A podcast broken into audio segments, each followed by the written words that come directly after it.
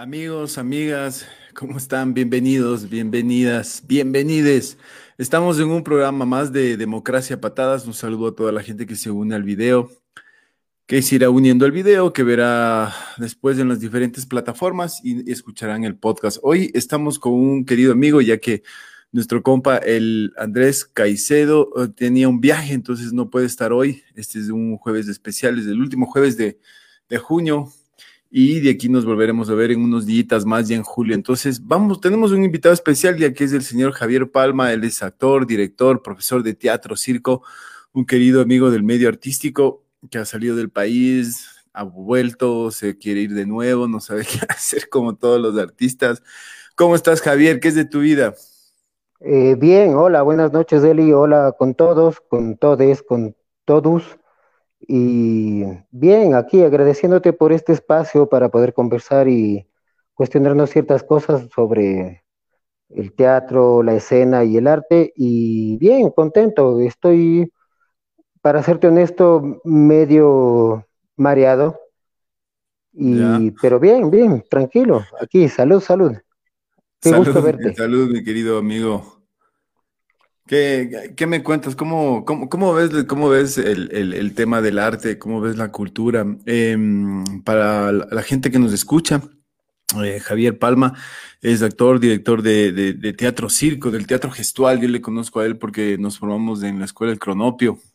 Javier me, daba clases a mí para que vean ustedes cómo, cómo ha pasado el tiempo y lo lindo que es el teatro, ¿no? Estábamos viendo las edades, qué edades tenemos y hablando de eso Oye, ¿cómo crees que ha cambiado tanto, loco, en esa época que, que no, pues los grupos de fama eran el Mala Hierba, el Cronopio, Espada de Madera y, tantos otros, ¿no? Que, que, tenían una vigencia y que hoy lastimosamente se ha perdido por justamente por las dinámicas de las redes sociales, ¿no? este mundo, esta globalidad que nos absorbe. Eh, vos que has estado tanto fuera del, país como acá haciendo lo que te gusta, haciendo el arte, el teatro, ¿cómo, cómo le ves? ¿Cómo, cómo, ¿Cómo acordarnos de esas épocas y cómo entender ahora lo que está pasando? Bienvenido, mi hermano, nuevamente, te escuchamos. Un gusto. Igual te reitero el, agradecimiento por la invitación. Verás, a mí me, a mí me pasó algo que cuando yo me fui de viaje, justamente como tú dices, me fui con una concepción y una idea del teatro que era justamente esta invitación a lo imaginario y, al saborear justamente la escena, la vivencia, el sentimiento, eh, la puesta en escena, todo eso. Y cuando yo volví, eh, digamos, a ver, que me eclipsé del Ecuador por unos más o menos nueve años y regresé y buscaba propuestas teatrales para ir a ver, ¿no? Y me di cuenta de que todo había cambiado, de que todo se había vuelto justamente como tú dices por las redes sociales, televisión y todas estas cosas, como eh, este teatro más vendible, ¿no? Que es más que está comercial. comercial y que está justamente al servicio total del cliente. A ver, si hablamos de marketing está muy bien. ¿Por qué? Porque tienes que satisfacer a tu cliente. Entonces, ahí más bien mi, preocupación fue qué pasó con, los espectadores, ¿no? O sea, la gente entonces, ¿qué quiere? ¿Qué compra? Y con cariño y respeto, porque la mayoría de gente que, produce esas cosas son panas, amigas, amigues, amigos. Vi que todos, o la gran mayoría, cayó en algo muy comercial, muy vendible, y bastante fácil, no tan cuestionante y sobre todo eh, llevado por la, cuestión de, mostrar eh, piel, ¿no? ¿no? sé si, si, me explico, o sea, ponte... Sí, sí, te entiendo, Puedo hablar, eh, ah, puedo hablar sin pelos en la lengua, ¿no?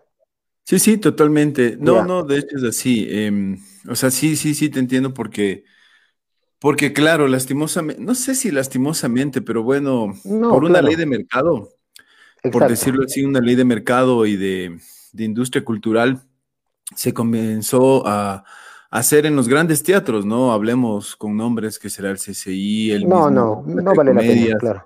Y todos los teatros que estaban funcionando empezaron a, generar esta, esta dinámica de industria cultural que es el, el teatro consumible, eh, este teatro fácil, ¿no? Comercial en cierto punto, que parece que está bien. Y, te entiendo tu preocupación ahí porque yo creería que en países donde hay una gran producción cultural y industria cultural como tal, puede haber de, diferentes matices y diferentes propuestas, pero no ser la única. Exactamente. Y, al ser la única, sí eh, ha generado el problema que estamos ahora, ¿no? Tenemos, eh, porque un poco el dilema del actor de la actriz, del productor cultural, del gestor cultural, es esta, este tema de formar públicos, ¿no? Pero, pero si le mal formaste el público o le mal acostumbraste a solo darle un producto chatarra, claro, estamos como estamos. Claro, exactamente. O sea, acabas de, un poco adelantarte a, lo que yo iba, porque como te digo, sin pelos en la lengua, entonces, ¿qué es lo que vende? Es del cuerpo. Y objetivización, senos, eh, culos, cosas que, está muy bien o, muy mal, no sabemos, o sea, no estamos aquí para decir qué es o qué no es, ¿no es cierto? sometido al, al, deseo consumista del, del espectador, entonces estamos mal formando un espectador. Ponte, por ejemplo, en las escuelas, no tenemos una formación de espectador. Claro. Hay pocos, eh, perdona, volviendo un poquito atrás antes que me olvide, hay pocos espectáculos y pocos grupos todavía guardan esta magia del teatro. Cuando me refiero a magia del teatro, quiero decir eh, eh, esta complicidad que ocurre entre el espectador y el, el, actante, ¿no? El, actor o la actriz. E, este pequeño cambio que uno como espectador o como actor no sabes bien cuándo ni cómo te va a pegar, pero tal vez al otro día en la mañana dices, ah, Claro, o sea, que medio te hace reflexionar, que medio te, justo reflexionar, no de reflejo, te devuelve, te cuestiona, te tales. No, nada, ahora todo imagen, imagen, imagen y contenido bastante de, bastante carente, ¿no? Pero siguiendo lo que te decía en las escuelas, por ejemplo, o desde niños, Poca gente lleva a los niños a los teatros y todo, y poca gente a públicos. Un público con criterio que cuestione, que proponga y que demande nuevas cosas también. Te digo, poquitos, cuando ese fue un poco mi shock, ¿no? Cuando volví, poquitos fueron los que todavía proponían cosas así. ¿Y qué? Porque, eh, a ver, a la final estamos en un sistema de dinero, ¿no? Entonces, claro, lo que más vende, más se consume y lo que más se consume, más alimenta al, cierto grupo o cierto actor o actriz. Entonces, esta gente sigue produciendo cosas de consumo. Está bien también, porque por último sigues fidelizando este hábito de ir al, al teatro, pero bueno, entonces volví, vi eso, me quedé medio foco, o sea, era, era como ver, ¿sabes? La tele ecuatoriana pasada al teatro, como que la tele ecuatoriana se amalgó un poco al teatro y como te digo, poquitos grupos guardaron esta noción de ese teatro donde a uno le hacen vibrar, le hacen sentir como espectador lo que realmente siente el, el, el performer o, o, la danza también, ¿no? Claro, que es, que, es esto que, se vendría a ser como un vínculo, ¿no? Es, una suerte de vínculo entre el espectador y, y, el teatrero, e, el bailarín, la bailarina, la actriz, eh, que esté presentando algo, ¿no? Y, claro, chuta, es, bien difícil porque también eso te obliga a, que no haya competencia, ¿no? Eh, y, eso implica que desde el del actor también hay un estancamiento desde los actores. Exactamente. Y, esto que dices, que tú, que tú lo interpretas así, también es súper interesante porque es este mudar o este evolucionar o esta transición de, de figuras de TV al teatro, no sé si eh, eran, eran eh, orgánicas, ¿no? O sea, ver un, no sé, un tipo de TC Televisión o Ecuavisa y ya ponerle en un teatro y eso vender como que fuera un verdadero teatro. Aunque podría ser Exacto, exactamente. desde la subjetividad de qué nos guste o qué o no, pero desde la estructura y desde el componente cultural de un país es, gravísimo, ¿no? Es, complejo eso. Exacto. Mira, como tú empezaste diciendo, o sea, y, y, están en todo su derecho y está bien, porque también de alguna u otra manera están aportando al teatro, pero como tú dijiste al principio, ¿por qué con, con un, a ver, yo he escuchado, ponte gente de Cuba hace tiempo que decía, no, el teatro ecuatoriano es porque son muy buenos. Y, nosotros aquí en, Ecuador, el teatro cubano es súper respetado porque es muy bueno. Entonces, justamente lo que tú dices, siendo tantos y siendo tan variados, ¿por qué tenemos que producir y consumir lo, lo mismo que antes? Por ejemplo, yo creo, antes no sé de cuándo podríamos hablar, pero sí habían propuestas bastante diversas y, y que nutrían todos los lados a, a esta gran esfera que, que, podríamos llamar teatro. Por ejemplo, acá yo no, no veo lo que es performance, no veo eh, este teatro que acá le llaman eh, de línea europea, que es como escenas y contraescenas, y eso te digo que te cuesta digerirlo y al otro dices, ah, claro. eso era, si ¿sí me explico, no, no, sé si, si logro. Sí, sí, sí, llegar, sí, ¿no? sí, te entiendo. O sea, estamos en un solo estilo, porque es el que vende y porque obviamente necesitamos dinero, pero hay pocos que están también como luchándola y, y haciendo también cosas. Ahí yo estoy de acuerdo contigo cuando siendo varios, siendo tan o sea, diversos y, y, cada grupo con su locura, no hay esta propuesta bastante global, sino que todo se ha volcado hacia, o sea, yo te digo, yo he visto teatro que me digo esto, lo, lo veo en la tele, ¿me entiendes? Y claro, claro. eso ¿Por qué te digo? Porque quiero tocar el tema de, de la pandemia, ¿no? Con respeto, cariño y todo, porque es, es, gente que quiero y todo. Mucha gente ha hecho eh, shows vía streaming, vía Zoom. Yo mismo participé en uno, no me gustó para nada, y ya, ya de eso hablaremos después. Pero, eh, eh, o sea, ya, verás, cuando verás. el teatro yo, yo se vuelve video, que... dime, dime. Sí, sí, yo creería que, que sería interesante a, abrir ahí un, un paréntesis para, para ah. porque hay que discutir mucho el tema de qué es posible y qué no es posible desde, desde, la, desde lo tecnológico y que guarde relación a los estilos, a los estilos teatrales, ¿no? Porque eso, eso es complejo, a la final ya se destruye, ya por, por, por concepto ya no es un teatro de sala. Entonces, Exacto. es complejo Exacto. entender eso. Y, y, y, por otro lado, para, para terminar lo que, lo que estábamos analizando, yo creo que sí, sí, sí es, sí es interesante que te hayas topado el tema, tal vez no, no lo habíamos topado antes, pero este, este, esta perversión, eh, y algo lo hablábamos con un amigo filósofo, eh, es, es, como unos significantes vacíos que van apareciendo en las sociedades, ¿no? Y, y claro, uh -huh. y, y, este sería uno, por ejemplo, el haber destruido la, las formas, eh, y, y, debo decir con, con, por, por, por, obrar con justicia, con gente que sí hace todavía performance y cuestiones uh -huh. eh, interesantes de exploración, pero que lastimosamente no tienen la cabida o la difusión que sí tienen estos otros productos vendibles, ¿no? Chatarra, que, que son comerciales. Y, y ahí claro. sí es, es, extraño también, porque hay que decir que, por ejemplo, la Fundación Teatro Sucre y, y, y todos estos grandes eh, espacios, como el mismo Teatro Sucre, eran uh -huh. los únicos que tenían estas propuestas innovadoras o traían espectáculos de alto performance que incluían, claro, claro cuestiones performáticas y de grandes estilos, pero claro, estaba elitizado, ¿no? Entonces eso sí uh -huh. te cuesta, es como extraño, no, no permitimos que, no, que surja algo aquí y, y traemos de afuera y contamos, ¿no? Más allá de que hay, tiene sus realidades distintas, pero, uh -huh. pero es una cosa de nunca acabar, ¿no?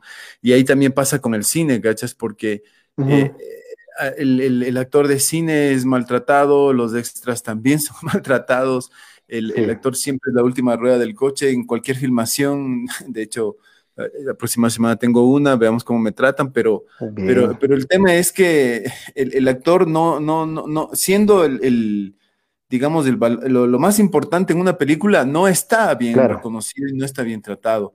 Entonces, tenemos grandes producciones, pero no tenemos el rescate del, del, de la mayoría de actores, no, no hay... Exacto. No hay 20 películas al año para decir, y no sé, pues ver de qué escuelas se van integrando, o sea, no sé, hay, hay una hablando así sueltos, ¿no? De un montón de cosas, uh -huh. porque también es complejo particularizar en, alguna cosa, pero, claro. pero sí es tenaz. Y sumado a eso se viene ahora este desafío que tú lo, que tú lo planteas, ¿no? Entonces ahí sería de entender eh, qué es posible y qué no es posible. ¿Cómo te fue a vos en tu experiencia ahí digital, digamos? Hiciste Bufón, ¿no? Era una obra de Bufón. Sí, era una obra de con pata de cabra. Saludos por ahí a la gente de pata de cabra que está escuchando. Y verás, un poco antes de contarte esto, es como que siempre, eh, como, no sé si es del sistema o no estamos aquí como para señalar con el dedo, ¿no es cierto? Pero siempre la sociedad, digámoslo así, o el consumidor ha querido una uniformidad. Entonces, cuando ya pones tú los estándares de uniformidad, o estás dentro o estás fuera. Entonces, ahí podemos hablar de marginalidad. ¿De acuerdo? O sea, si estás afuera, estás al margen o fuera, ¿no es cierto? El rol del, actor, eh, eh, hablando un poquito así brevemente de la historia del teatro, hablando incluso del teatro sagrado y todo eso, siempre el actor ha estado al margen de, ¿no es cierto? Como para poder observar y poder justamente devolver y, y, reflejar esta, estos comportamientos, ¿no?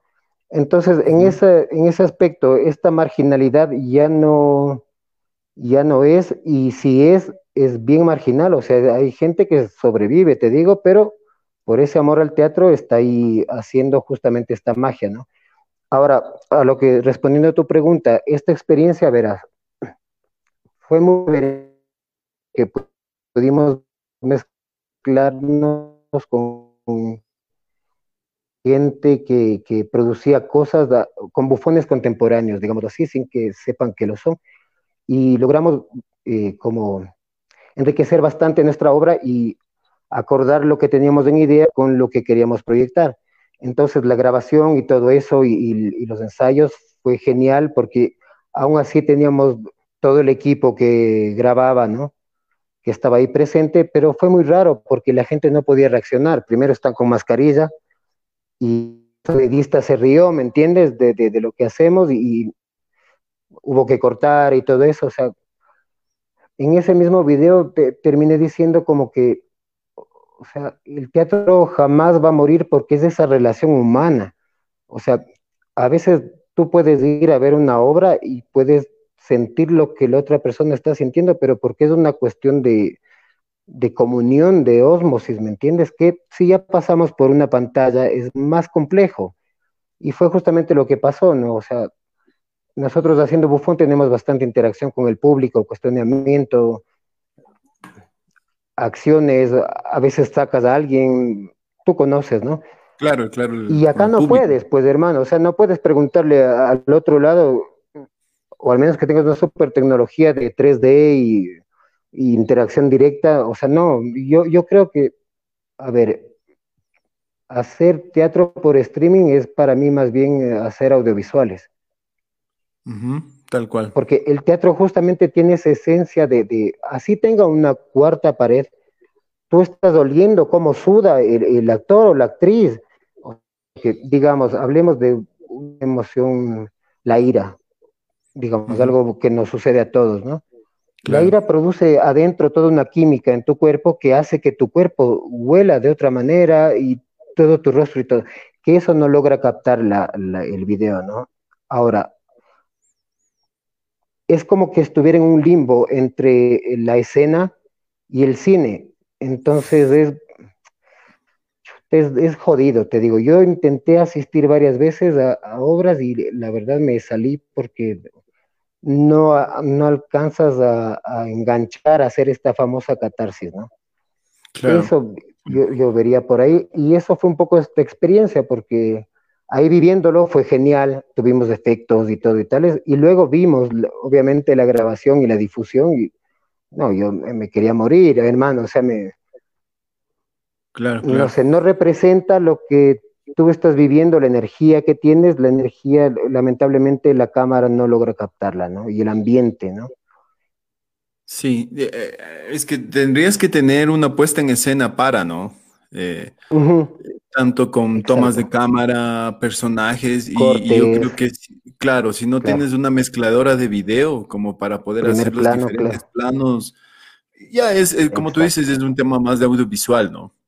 Yo creo que eso eh, hay que grabar una, obra como tal, filmarla como tal y hacer el estreno. Eh, Exacto. E incluso por respeto al público mismo, ¿no? Para que el público también se sienta satisfecho y, y, genere la sensación de... Exactamente, la sensación de, mira, justamente cada obra y cada presentación, así sea la misma obra, ¿no? Cada obra y cada presentación, digamos, yo presento, eh, no sé, una obra X, ¿no es cierto? La presento lunes, de, perdona, del viernes al domingo. La del viernes y la del sábado nunca jamás van a ser las mismas. Así yo tengo que atenerme a un guion, a un texto y todo eso jamás van a ser las mismas. Tú conoces esta sensación. Cada obra existe y, vive y es única en un tiempo y un espacio único. El rato de tú grabar, el rato de tú cortar, el rato de repetir y todo eso ya pierde un poco justamente esta magia de ser única.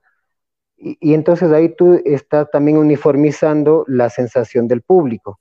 Tanto que si estás viviendo, experimentando algo en vivo, cada uno de los espectadores se lleva una experiencia distinta y eso es lo lindo y la magia y lo maravilloso del teatro para mí, o sea, es de ese gusto de, compartir, ¿no? De, experimentar juntos. Claro, e, esta, esta catarsis que al final es la, la, importante, ¿no? Porque si no, no, no, pasa nada. Sí, eh, yo creo que en, esa, en esa dinámica sí se vuelve, sí se vuelve un desafío, un el, el, Fabián Albornoz, ve. Te mando un ¿Qué dice Fabián? Fabián es, cliente de esta, de esta, de esta covacha. Eh, oye, eh, no sé, no sé. Lo que pasa es que también ahí eh, implica este cambio porque se vienen nuevos, nuevos tiempos, ¿no? se vienen nuevos tiempos y, implica un, cambio tecnológico. O sea, y de hecho ya lo estamos viviendo, ¿no? O sea, es decir, más allá de lo que digamos aquí, si mañana no tenemos un TikTok o, si no estamos en una red social peleándola, tratando de mantener vigencia, eh, simplemente desapareces. y, es pocaso porque esta inmediatez hace, hace un cambio sustancial en la forma de vida de las personas y y, es pocaso porque eh, la gente está perdiendo algo que no, o estamos perdiendo algo. Sí, estamos. Perdón, que es bien interesante porque es cognitivo, ¿no? Es, es, es una suerte de cognitivo, es una cuestión de metacognición, es decir, lo que tú dices, o sea, eh, eso es lo interesante del teatro porque voy, me paro en un escenario y, y a veces no sé si bien pagado o mal pagado, pero esta interacción, este dar, este esperar el aplauso, e, este lograr que la gente se apropie de lo que tú estás haciendo, es lo lindo, ¿no? Y, para la gente también, porque resulta catársico, catárgico, ya se me fue la palabra. La catarsis sería catárgico. ¿Cómo es? Catárgico, tal vez. Mi maldita dislexia. Sería catárgico. Ya le preguntamos, le preguntaremos a la RAE. Bueno, las es que tienes que tener esta catarsis. Sí porque eso, es lo lindo, ¿no? Este, esta, que sería la identificación de la persona con el personaje, eh, en, el llanto, en el dolor, en la alegría, en, el, en la fuerza de, su argumento, de su texto, ¿no? Y, nunca va a cambiar eso, o sea, mientras no podamos tener eso y conservar eso, estamos perdiendo esa sensación. Y eso, y eso sobre todo es algo tenaz porque eso ya lo vivimos nosotros desde los niños. Tú como profesor has trabajado con niños bastante, sabes, o sea, eh, a un niño de, edad promedio de 10 años que en su vida no haya podido ir al teatro o no tenga el teatro en su entorno eh, reconocido, ¿no? En su constructo, el teatro no esté. Y eso está pasando. Entonces, Claro, no, eh, Es, peor, es peor con otras cosas, ¿no? Imagínate cómo será con, cada uno y en sus familias, con su metafísica, no sé qué querrán, pero, pero ya y hay ausencias que, son graves. Ajá, sí, e, exactamente. Volvemos al tema de, formar eh, espectadores, ¿no? Yo cuando doy clases a niños, generalmente haces dos grupos y uno presenta como con adultos, ¿no? Y el otro observa. Y ahora me doy cuenta de que los niños, igual con, esta vaina de que no se han relacionado nada, no saben observar, o sea, no saben quedarse un rato quietos y, realmente dejarse eh, impregnar por la vivencia, ¿no? Y como tú decías, para mí como que estamos perdiendo un poco de humanidad, un poco de contacto, un poco de empatía también. ¿Por qué no se reactiva justamente el teatro, las artes, danza, música y todo eso? Porque económicamente no es rentable. Pero eso no siempre es importante. La gente no se está dando cuenta, al menos no todos, algunos sí, por suerte, de que eso te aporta y te nutre en otros sentidos. Y eso es, bueno, eso es una historia de toda la vida, ¿no? Preferimos ir a ver eh, la última de Avengers antes que esta obra que me va a conmocionar y que me va a nutrir más porque me está tocando en mi fibra más sensible. Ya, pero ¿cómo rompemos esto? Porque verás, ahí más allá del análisis, eh, lo que acabo de decir es preocupante porque, porque a mí también me gustan los Avengers, ¿cachas? Y, a la mayoría. Ah, no, yo también preferí ir a ver la última de Avengers, yo tomo ejemplo de mí mismo, ¿no? Claro, y, y, y cómo rompemos eso, ¿cachas? O sea, ¿qué, qué, qué, qué nos falta? Nos falta arriesgar más, porque yo digo, e, es como que estamos en un momento que, que tenemos que arriesgar más, loco, y, y es otra vez incluso hacer un producto que no sea redituable económicamente, pero para ti personalmente, eh, sí, o sea, te llena como actor el poder probar esa nueva forma y, seguir con tu experimentación, sino para que eres artista, loco. O sea, ¿para qué te volviste artista si tienes que hacer la misma mierda que los demás? O caer en el mismo cliché o en la misma huevada, ¿no? y, eso, es preocupante porque este país está así. Sí, Sí, por suerte, como te decía, hay, algunos grupos que todavía mantienen eso, esta magia, ¿no? Pero eh, sí estoy de acuerdo contigo. y tal vez nos falta un poco de, de, huevos y de ovarios como para reivindicarnos como artistas y decir a la mierda, o sea, yo quiero hacer esto, quiero decir esto, y si no, no para que guste o que no guste, sino justamente para proponer eh, proponer esta sensibilidad de cómo yo percibo las cosas, sin que yo tenga que formatearme y adaptarme a lo que digamos. Eso por un lado, como tú dices, ¿no? Arriesgar un poco más, pero no sé por qué lo encuentro un, poco más como en fuerza, ¿no? Yo diría también eh, ir al público joven, ¿no? Justamente hablábamos de Fabián. Fabián eh, como que cubre un poco también este público joven. ¿Por qué? Porque, a ver, tú mencionaste también que yo viví en otros lados y todo eso y tales. Cuando yo viví justamente en otros lados, veo que desde, pucha hermano, los tres años, los niños están yendo a la ópera, ya ven teatro, ya ven danza, ya saborean música, o sea, desde pequeñitos, entonces ya tienen como, es como lavarse los dientes, o sea, tienes ya como este hábito de, y esta necesidad porque te provoca y te procura cierta satisfacción o, cierta insatisfacción, pero que es única, que el video no te procura y que la peli no te procura, me explico, o sea, porque estás viendo alguien que está vivo ahí al frente y que está sufriendo, riendo o jugando contigo justamente se dice jugar eh, casi en todos los idiomas, menos en el español se dice eh, representar o, algo así. No, no, es jugar, ¿no es cierto? ¿Qué dice por ahí? Verás, dice el Fabián, dice, los nuevos tiempos están regidos a influir. Ajá. Debemos enseñar a que no se necesita que alguien influyente nos diga lo que debemos elegir, sino debemos valorar más la opinión propia. Exactamente. Ah, e, más que la opinión propia. Sí, perdona, sigue Solo te decía que es interesante lo que dice el Fabián, porque, y vos estabas justamente diciendo algo porque, porque al, haber esta brecha en que niños de otros países tengan, como tú dices, en, este ejemplo de que, sea tan común como lavarse los dientes del ver teatro, ópera, qué sé yo, a diferencia de eso, eh, tal vez la diferencia iría después, sino lo que quiero decir es que un niño que tiene estas influencias del cine, del teatro, de, lo artístico, va a querer en un momento dado explorar al menos esto o intentar. Pero claro, ahora la globalidad implica que, un niño ya quiera ser influencer, lo que dice el Fabián, o ya quiera ser youtuber, ¿cachas? pasando un puto videojuego ahí, uh, hablando huevadas sin sentido, y, es una, y es una sociedad de consumo absurda, ¿no? Y, claro, eh, después votas por, por el presidente en TikTok, eh, qué sé yo, y todas estas pendejadas que, que, a la final son las que nos consumen. Entonces, eh, ¿cómo dar un giro a esto? ¿Cómo cambiar también? Eso es el desafío. claro. Porque, sí, sí, dime. No, no, yo decía, pero ¿qué es lo que nos consume? Lo que nos consume es tiempo. ¿Por qué? Porque no estás satisfecho. Entonces ya ves una publicidad, ya ves un TikToker, ya ves un influencer y, quieres más, y quieres más, y quieres más, porque no estás satisfecho, porque no tienes justamente esa integridad sensorial.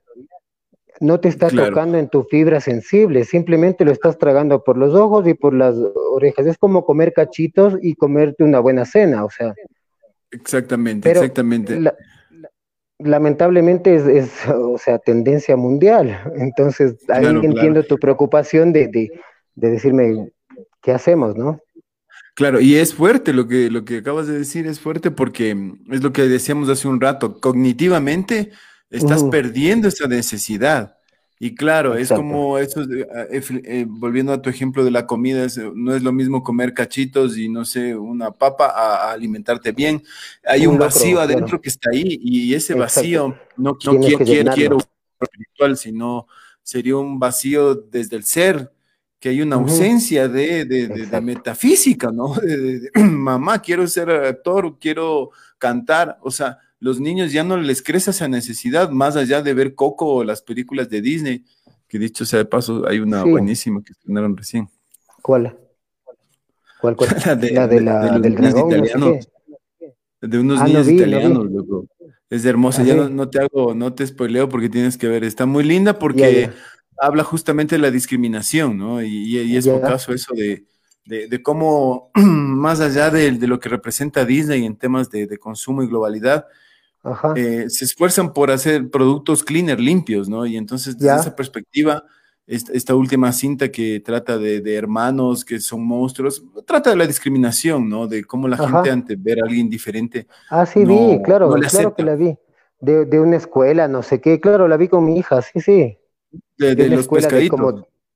Ah, no, no, no. No, no, yo vi otra de Disney de, de unos chicos que son zombies y no sé qué bueno, en fin, nos estamos viendo salud de Pero este sí porque, porque trata de que, de que unos niños son como sirenos, ¿ya? Y estos manes eh, eh, van a la tierra y se, se, infiltran en la tierra, digámoslo así, por, por, por, ir a la escuela, por jugar, por tener contacto con las personas, pero la gente tiene este prejuicio sobre los monstruos y al final se hacen amigos y pero creo que de alguna manera aborda el tema de la discriminación racial, diría yo, y por ser alguien diferente.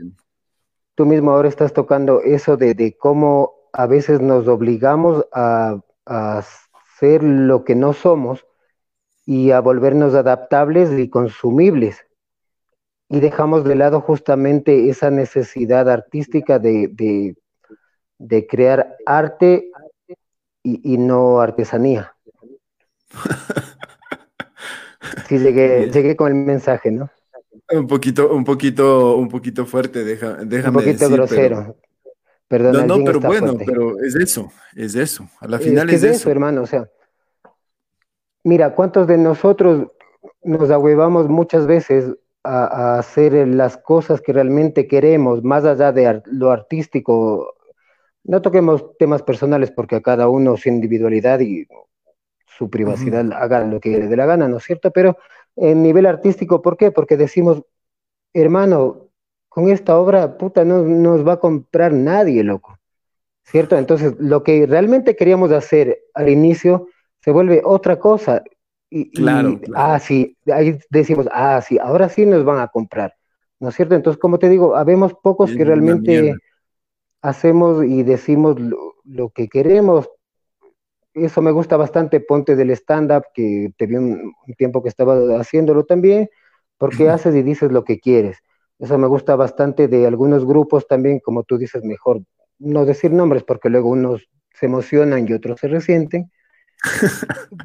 claro, Pero sí, hay gente que sí tiene todavía los ovarios y los huevos de, de hacer lo que artísticamente siente y retribuye a la sociedad. Pero, a ver, volviendo a, tu cuestionamiento y a tu, a tu inquietud, ¿cómo recuperamos esa, esa fibra sensible, esa noción, como tú dices, metafísica, porque ocurre algo más allá de lo físico, ¿no es cierto? Son energías que se están confluyendo en una escena donde todos estamos sudando, donde cuando el actor está pariendo, el, espectador cierra el culo. Y cuando el actor está cagado de la risa, eh, eh, se relaja, o sea, ¿me entiendes? Es, una convivencia, una respiración. ¿Cómo recuperar eso? Ahorita mismo te diría, no sé. Pero para eso estamos aquí, ¿no? O sea, yo diría, verás, en, esto de la pandemia, que eso... Perdóname, acabo rapidito. En esto de la pandemia que me cuestionó mucho y dije, bueno, ¿y ahora dónde nos presentamos? En Quito hay lugares abiertos donde uno se puede presentar y, no están activados y no, o sea, que son COVID free, digámoslo así, ¿no? Que son libres de COVID y, esa vaina, pero no están activados, no están propuestos. ¿Perdona? Los centros comerciales, dices vos. No, no, no, hay como anfiteatros al aire libre. Ah. En el metropolitano, acá mismo por la Japón y, Gaspar de Villarruela y la Asociación Metropolitana de Municipalidades que tienen un anfiteatro chiquito, hermoso. Está de vernos ahí también, se podría hacer algo, pero nunca nadie lo usa y nunca nadie te lo da. Y si tú quieres usarlo, que es su RUAC, que es su RUC, que si su RUC no dice que es artista no funciona, que si no tiene tickets no funciona, que si no tiene, o sea, te ponen tantas trabas que a la final nos desvían del, del sentido mismo. Mira a la gente mismo que trabajaba en las plazas del centro, teatro de calle, hermoso, genial, muy bueno, muy buen nivel. Que debía haber seguido funcionando siempre. Exacto, porque está al aire libre y con mascarilla la gente puede pararse con dos metros de distancia y todo. O sea, hay también como una especie de, a ver, boicot es una palabra muy, muy grosera, ¿no? Pero una especie de alhuevismo de la parte de la gente, de, de, las autoridades de las municipalidades porque no, no quieren. Tanto que en otras ciudades es hasta un atractivo turístico ver en cada esquina artistas haciendo cosas, ¿me entiendes? Entonces ahí también me estoy yendo por otro tema, pero eso como que no colabora, ¿no? lo que pasa es que yo, yo creo, verás, que ahí hay, algunos factores que has mencionado y, y creo que es fundamental este del, del arriesgar, ¿no? O sea, creo que como nunca Tal vez desde la época del, Rafael Correa eh, a la final, este, esta gratuidad de la que fuimos parte muchos, muchos, muchos actores, ¿no? Porque eh, muchos artistas, productores también eh, fuimos parte de esa, de esa época que hubo mucha gratuidad en, el arte también, pero al menos hizo algo, ¿no? lo, triste, lo triste es que no, no termina gratuidad, discúlpame, cuando dices gratuidad, no, no, no ubico. Es que en esa época justamente yo no estuve aquí. Claro, lo que pasa es que ahí desde... ¿Había subvención? sí, había desde el, desde el municipio, desde el Ministerio de Cultura, desde diferentes instituciones públicas, había muchos eventos y había mucha... Ah, ya, gratuidad para el público. Y, había recursos para el teatro, pero todo era gratis. Para el público, claro. Exactamente, y hubo una sobreoferta, pues. digamos, Sí, hubo una sobreoferta de, de productos gratis. Entonces, obviamente se perjudicó muchísimo el, tema de la formación de públicos, ¿no? Claro. Entonces, eh, desde ahí, eh, yo creería que no se ha podido capitalizar nada porque al final todo es, se volvió asistencialista todo se volvió muy clientelar y estamos donde estamos, ¿no? Estamos hoy día y, creo que ese fraccionamiento también desde el arte es complejo porque hay en este momento hay algunas organizaciones, en este momento hay el problema de la Casa de la Cultura con estas elecciones amañadas definitivamente porque el hecho de que no te permitan votar, no, no sé cómo llamarles, se me parece una estupidez que desde, desde su presidente de sí, desde el presidente de la Casa de la Cultura y del núcleo Pichincha también. Es una estupidez que no, que no permitan que la gente vote, ¿no? Eh, y, se ve que hay intereses bien extraños. Eh, en todo caso, e, eso lastimosamente ha hecho y ha generado en que no podamos, no podamos, no podamos confrontar el arte desde esta perspectiva, ¿no? Entonces todo se vuelve también, nosotros nos volvemos clienteral y queremos seguir dando el chupete y en la propuesta de teatro tenemos que hacer la misma estupidez para que se rían los mismos estúpidos que pueden pagar una entrada. Y, y, mucha gente quizás quisiera aprender teatro o ver teatro, pero no tiene los recursos. Y tenemos un estado y ahí terminamos discutiendo de la circulación, ¿no? Y, y ahí para no, no, no solo discutir mucho, yo, yo, creo que, por ejemplo, una gran oportunidad para reactivar la cuestión artística es el metro de Quito. O sea, ojalá...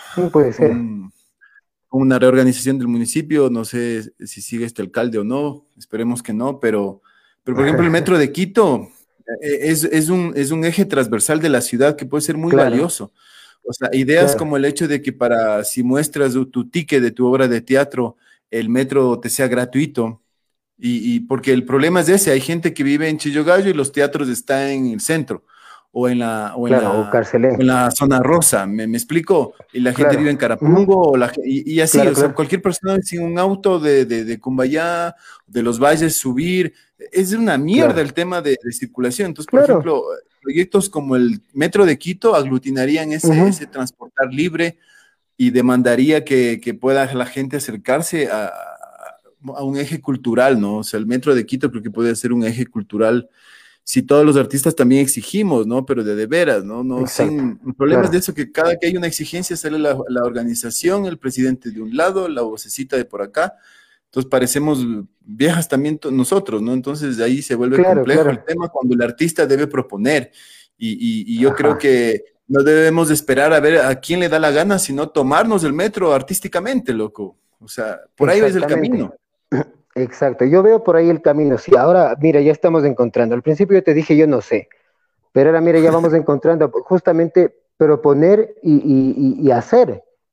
Y hacer, hermano, o sea, a ver, yo no quiero comparar con otros países porque ningún país es comparable con otro. Son sistemas económicos distintos, sociales, culturales, socioculturales, y como hablábamos antes, o sea, en un país desde chiquitos ya están viendo y aquí recién eh, desde joven, medio alternativo, empiezas a ver teatro y artes y todo eso. Pero, o sea, sí, puede ser esa de, justamente como tú dices, agarrarse de las agallas y, proponerlo. O sea, hasta incluso a veces puede ser al principio por la camiseta. Yo me acuerdo un tiempo habían eh, gente de danza que se metía a la ecovía a bailar y era muy lindo. O sea, yo lo hice también en Buenos Aires, pero sin que me pague ninguna municipalidad ni nada, como tú dices, como artista, ¿no? Con, con huevos y dos litros de, no sé qué era, creo que era, no, no era absenta, era, era, ¿cómo se llama? Esta clásica el vino, el, no, no era el vino, era el, no, no, no, el Dieguito, no, era el, ¿cómo se llama esto? La, lo que se toma con Coca-Cola, esta, bueno, no importa, ¿no? Eso mismo quiere decir el Fabián, ayúdanos. El, ayúdanos, el, Claro, este, este de hierbas, con, bueno, en fin, ¿no? Pero eso, ahí está. No, el Piñer, no. no, no, no. El eh, Fernet. Fernet. Fernet, Fernet, Fernet. Ya, y claro, me surgió así y me dije, claro, ¿por qué no voy a intervenir este espacio, no? con respeto, cariño y todo. Loco, hermano, la gente se mataba de la risa. Yo me colgaba en los tubos, me daba roles en el piso, conversaba con el este, conversaba con el otro y tal. O sea, hice todo un performance sin querer, sin planearlo, sin ensayarlo, sin nada y tales. Y, y la gente la, gozó, la vivió bien, o sea, nunca me echaron, más bien no me cobraron el pasaje, ¿me entiendes? Entonces tal vez sí va por ahí como esta revolución emergente, ¿sabes? De, hacer las cosas porque nos da la gana de hacerlas y no por dinero, pero entonces ahí toca otro tema que es muy importante, el dinero. Tenemos guaguas, tenemos escuelas, tenemos tales y tales, entonces ahí nos volvemos una vez más eh, dóciles y, suplimos las necesidades del cliente y de la sociedad que es burdo, básico, vacío y así, pero es que mira, ya tocamos temas más profundos, porque es una manera de, de control también, porque así no reflexionas, no piensas, consumes lo que en ese momento te procura, entre comillas, placer, y ya te olvidas, pero te sigues quedando vacío, entonces vuelves a consumir lo mismo para ver si algún rato te llena, tanto que tienes la otra oportunidad y posibilidad de ver cosas muy locas, muy distintas, muy divertidas, que te digo, en otros países sucede. No es que dan la subvención solo al que muestra los senos, sino también dan la subvención al loquito que está tocando atrás de una pantalla en sombras con luces estroboscópicas y máscaras diformes. O sea, eso es lo que nos falta también. Yo creo también que hay que un poco conversar desde la base y desde la gente que da un poco la plata, porque el, el, el espectador no es el que nutre el teatro, o sea, pongámonos de acuerdo sí, te subvenciona los pasajes y, las comidas, pero con eso no pagas escuelas y todo eso. Estamos de acuerdo. Cuando tomas un buen proyecto, sí, pero resulta que se escogen proyectos que son justamente consumibles y vendibles. Obviamente, claro, porque ellos tienen que responder detrás a una economía. Entonces, ahí, por ahí también va el problema. Pero tú estás aportando con la solución, es hacerlo, o sea, este, e, es que verás, el, eje cultural que se puede armar a través del metro de Quito, que sería como el, vínculo principal, porque es, el tema del transporte. Sin transporte no puedes hacer nada, pero con el transporte ya, ya es otra cosa. Claro. Y aparte de eso, tienes teatros en Quito, tienes teatros en todas partes, loco. Tienes el, México, el, Sucre, tienes la Demetrio Aguilera, tienes el Nacional, tienes el Ágora, tienes full teatros votados, el Capitol. Sí. Si estén votados, seguramente alguien está trabajando ahorita, pero creería que como ciudad deberíamos tener un impulso súper agresivo y fuerte. Exactamente. Solo en temática de COVID. Es decir, seamos recíprocos y seamos utilitarios también. Ok, entonces eh, podríamos hacer algo con respecto al COVID y hacer, como tú dices, performance, puestas en escena, eh, nueva música, cuentos, lo que tú quieras, títeres, todo exacto. a la pandemia. Y cómo cuidarnos y cómo tratarnos a los niños en las escuelas, en todo lado. O sea, pero es, pero es que hay que hacer. Lo que pasa es que, claro, o sea, ahorita no estamos, la, ciudad está en problemas, ¿no? Y el país mismo, ¿no? No sé cómo será. O sea, por ejemplo, así como se trajeron vacunas para los futbolistas y periodistas, y los que se saltaron también, puta, vacunas para los periodistas, o sea, ahí debería haber servido el RUAC, ¿no? ¿Tienes RUAC? Ok, presenta tu RUAC y vacúnate, huevón. Claro, y sigue trabajando. Exacto, pero, es que. no tienen nada en la cabeza estos manes, son, son malditos, o sea, son. Ya me cabré, loco. No, no te cabres, hermano, tranquilo, no vale la pena. Es que más que malditos y, y, y, lo que quieras, son. O sea, son faltos de interés, verás, verás. Me voy a ir por otro lado. Y yo doy clases, ¿no es cierto?, de teatro y de circo a, niños, adolescentes y todo y recién ahora la gente con este encierro se da cuenta de lo importante que es desarrollar esta sensibilidad artística y esta expresión corporal. Y te digo, hay gente que me llama y me dice, por favor, dale clases a mi hijo porque el man no habla, está deprimido, está encerrado en sí mismo y todo, y todo eso.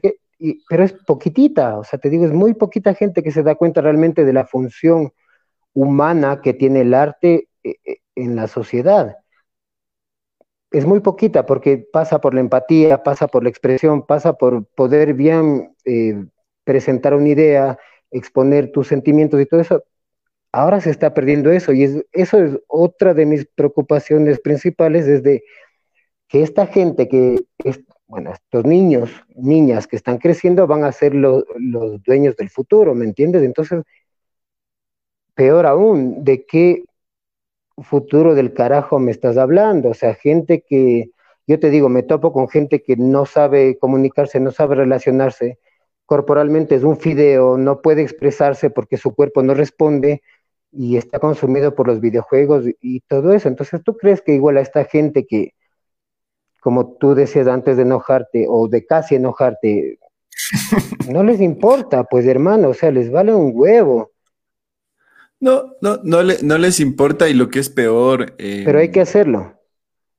Sí, sí, lo que pasa es que no hay que dejarse vencer, loco, porque yo, yo también eh, lo hemos dicho en estos programas, o sea, hay un momento en que también te vuelves voz facilista, ¿no? Y es solo condenar, condenar.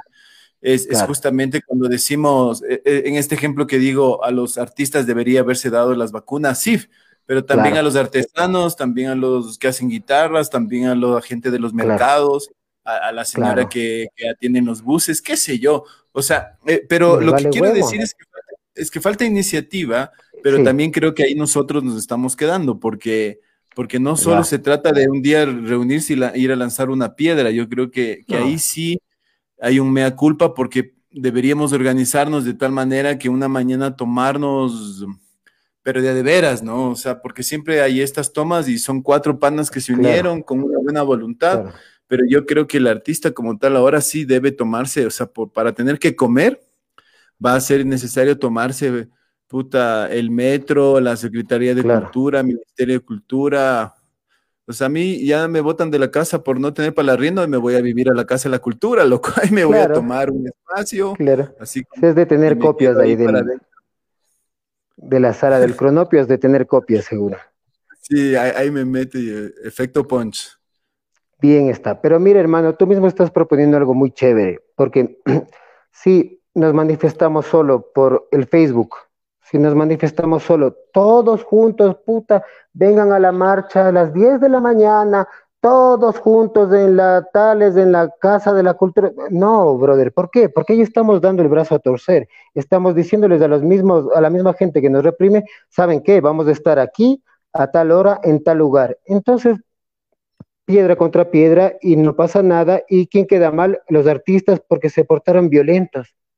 ¿Me entiendes? Entonces, a ver, si lo hacemos.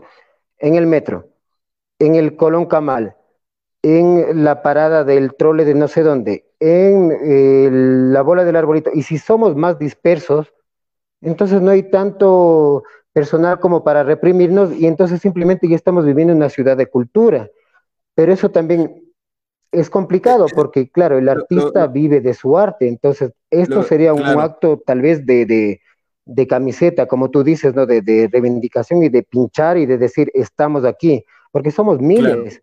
Entonces puede ser, lo lindo de, Quito es que es como un chorizo, ¿no?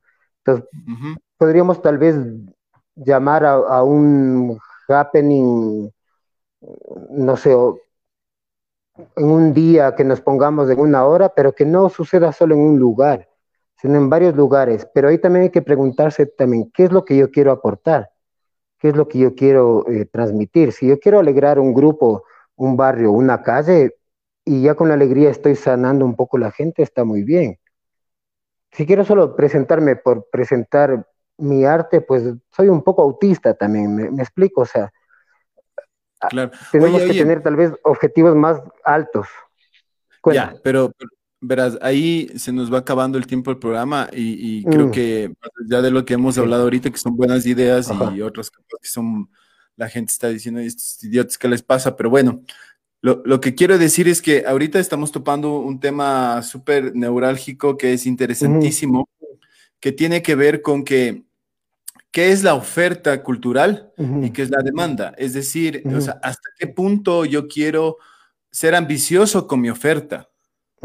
¿Cachas? Porque ese es el problema ahorita del actor, de la actriz, de, lo que estábamos hablando, ¿no? Mi oferta cuando se pone ambiciosa desde lo artístico, desde, desde que quiero hacer eso que vi en esa película, quiero, quiero transmitir lo que vi en ese libro, lo que leí en ese libro, o, quiero utilizar herramientas que utiliza Pipo del Bono, el Circo del Sol, qué sé yo, desde esa ambición del artista por, por, por, por mostrar estas influencias que tiene de todo lado, eh, se trunca, loco. Se trunca y se trunca porque no es comercial, porque no es de esto. Entonces,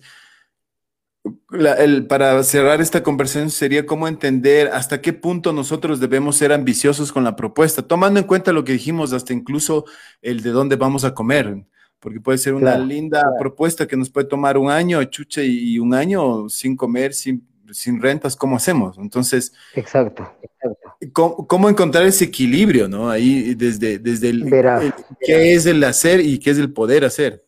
Exactamente, verás, desde igual la historia y todo eso, te digo, sin tocar mucho y a profundidad, siempre han existido también mecenas. No te olvides también que los artistas, escritores, que dicen, hay que enseñar que el arte es de esperanza y logro. Exactamente. Claro, por ahí voy. Pero igual, esperanza y logro, tú no puedes ir, eh, Fabián, discúlpame, al, al Supermax y decirle, gracias, le pago con aplausos o esperanza y logro. ¿Me explico? siempre han existido mecenas desde tiempos inmemorables.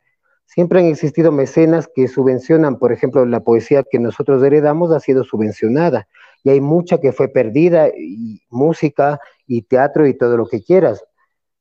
Todo ha sido subvencionado, hasta incluso, discúlpame de ser tan así, ¿no? Pero hasta hay un meme que dice, o sea, si no naciste con plata, no pretendas hacer arte.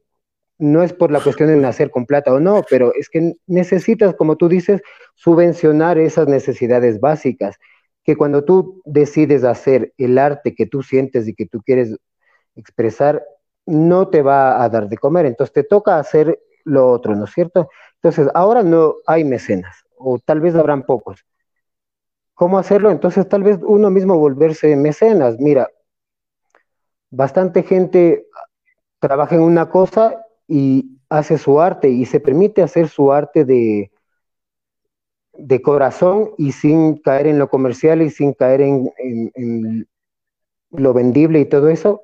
Y a la final igual pega, hermano, porque igual también hay público para eso y también hay público que busca ese lado también eh, marginal, volviendo a, lo anterior, como igual para ir cerrando, y ese lado bizarro, porque hay gente que se identifica y hay gente que no ha ido al teatro. A mí me han dicho, loco, yo no he ido al teatro porque pensaba que era una cosa así de muy high y muy puta intelectual y todo eso. Me dice, pero verlos a ustedes, o sea, qué del putas, o sea, bacán, es como un concierto de rock and roll. Me explico, pero eso logramos hacerlo, ¿por qué? Porque es feo ponerse como ejemplo, ¿no? Pero porque consigues trabajitos, o sea, te vuelves tu propio mecenas. Y eso implica y no necesariamente está bien la espalda. ¿Perdona? Y no necesariamente tampoco está bien, o sea. No, no, no digo que esté bien. Lo ideal sería otra cosa. Lo ideal sería que el mecenas sea el Estado y se dé cuenta de la necesidad y, y de lo importante, la importancia humana que no es un, capital económico, pero que es un capital humano de apoyar al arte. O sea, la mayoría de panas sacan sus proyectos de, de su camiseta, pues, hermano.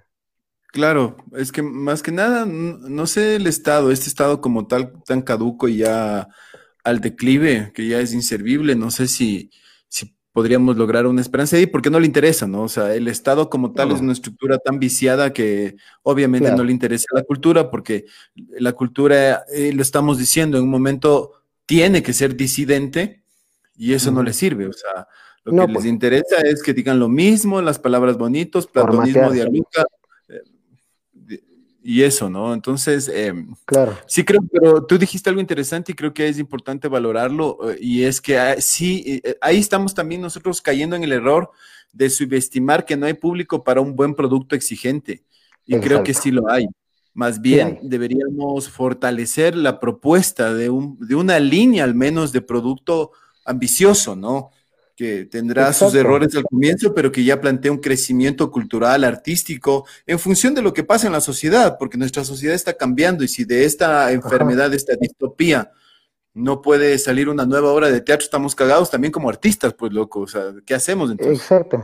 Claro, ¿qué hacemos? Nada, después de esto simplemente todos vamos a hablar de el COVID y de senos, nalgas y penes, pero eso no es todo, como tú dices, y yo me di cuenta justamente de eso, porque bueno, yo he tratado siempre de, tratar de subvencionarme eh, el arte, ¿no? Y, de hacer y de decir lo que realmente me da la gana.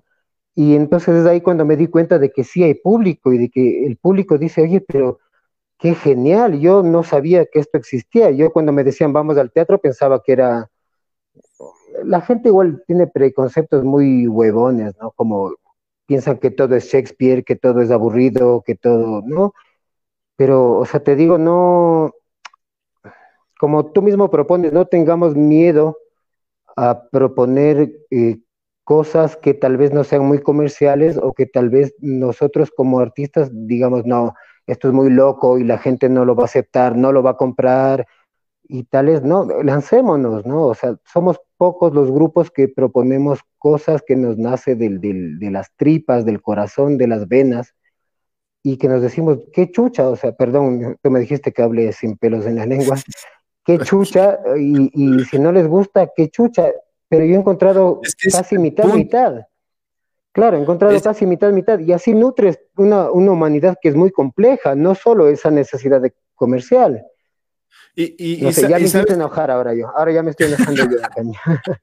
es que ese es el punto, loco, porque también hay que romper ese narcisismo huevón que nos plantean las redes sociales, loco, porque haces algo y no le gusta. O sea, sí está bien. Hay, hay, ahora hay esta experiencia de usuario, el metadata, lo que tú quieras. Sí, pero para vender shampoo, huevón, no para hacer teatro.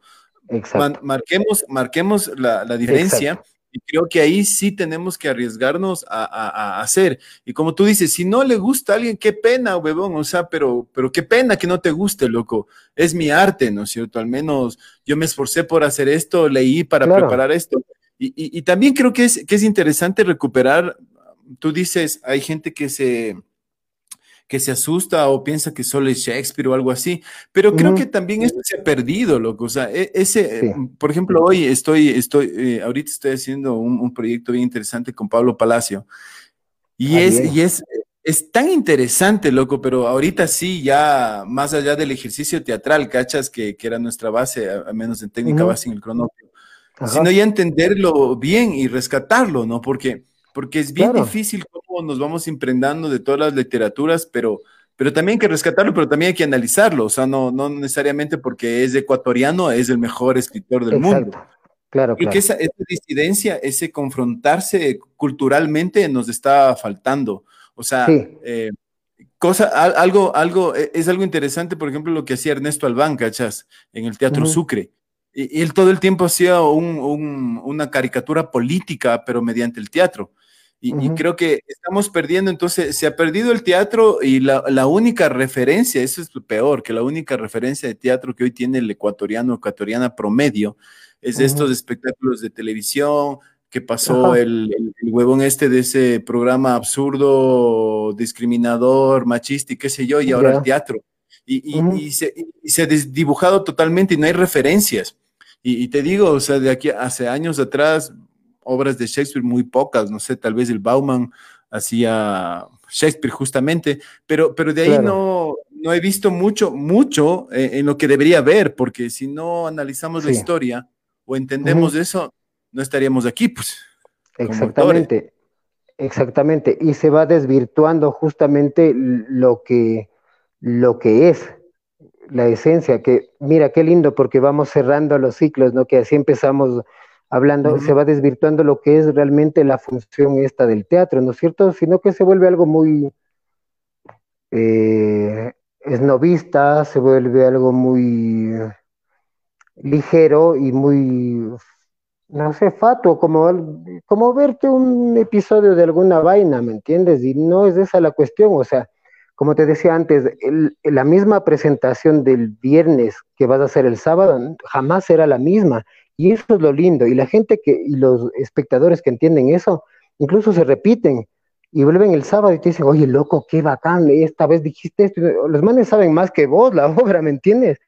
Entonces, eh, eh, eh, es chévere porque vamos concretando cosas entre formar públicos, más que formarlos, o sea, seducirlos a, que vivan estas experiencias y me gusta, me gusta. vamos también conformando esta cuestión de también ser un poco punzantes y, por qué no atreverse a, salir a la puerta de tu casa, si sabes tocar guitarra y cantarte tres canciones, tocarlas y hacer el payaso, pues genial también. O sea, vas como, eh, como pinchando un poco en esta sensibilidad de la gente y en este globo absurdo en el cual nos quieren tener como para como para no reflexionar, pues como para no sentir sobre todo, ¿no?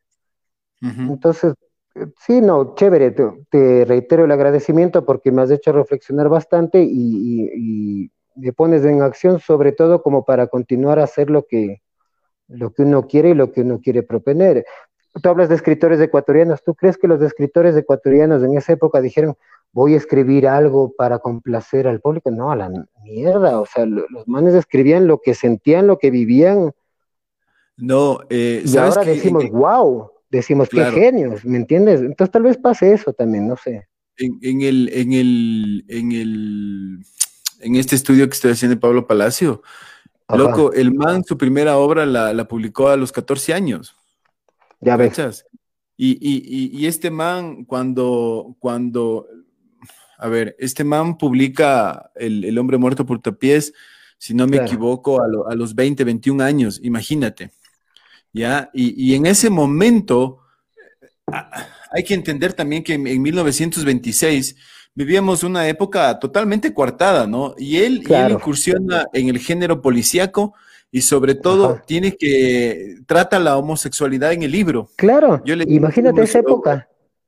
Claro, y, imagínate que ahí en ese mismo momento, em, es que ya me, ya me iría por otro tema, porque es, interesantísimo analizar esto, pero, pero lo que te quiero decir es que no entiendo cómo este man, un lojano, que se muda a Quito, que quería ser doctor, termina siendo abogado, termina haciendo su doctorado, pero termina haciendo una novela de tipo policíaco que trata de la homosexualidad y genera ya un conflicto social. Y después eh, hace otra novela del antropófago al canibalismo y después termina con novelas más desarrolladas y ya más maduras, decirlo así. Pero este loco fue un, loco, o sea, ¿de dónde apareció este man que en esa época se le ocurrió hacer un libro y le va bien, loco? Pensando en Ecuador y tratando el tema, los temas que trataba. Y claro, hoy por hoy no es, no es el, no es el, seguramente eh, es que también hablar de la literatura ecuatoriana sería más complejo y sería otra sesión, claro. es otra, conversación, es otra nota, pero, pero, pero es un buen ejemplo de que sí, loco, más allá de, de, de, nuestros orígenes o lo que plantea nuestro país, creo que es momento de arriesgar un poco y decirle a la gente, hacer una obra de teatro que trate de, de lo, lo, lo, las, las, ¿qué fue, qué es Odebrecht, cachas? O sea, ¿qué mierda fue eso? ¿Qué, qué, cuál fue el huracán de la Revolución Ciudadana?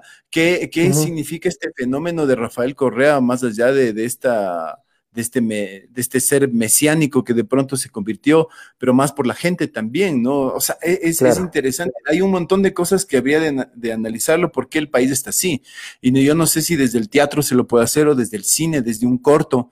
Pero, pero ahí hay una barrera, ¿cachas? Como, como, como, como comunidad, como sociedad, hay una barrera que dice, no, eso no topes, déjalo ahí, mejor ya no digamos nada. Exacto. Y, es complejo porque también ahorita no sé si estemos, no sé si sea muy precoz también lanzar algo así, ¿sí cachas? No, o sea, no, no, mira. Pero al menos deberíamos discutirlo. Sí, yo creo que ah, después de, lo que hemos conversado, yo creo que jamás nada sería muy precoz de lanzarlo. Justamente porque hay, hay que tomar los ovarios y los huevos para hacer lo, que uno quiere hacer, ¿no es cierto?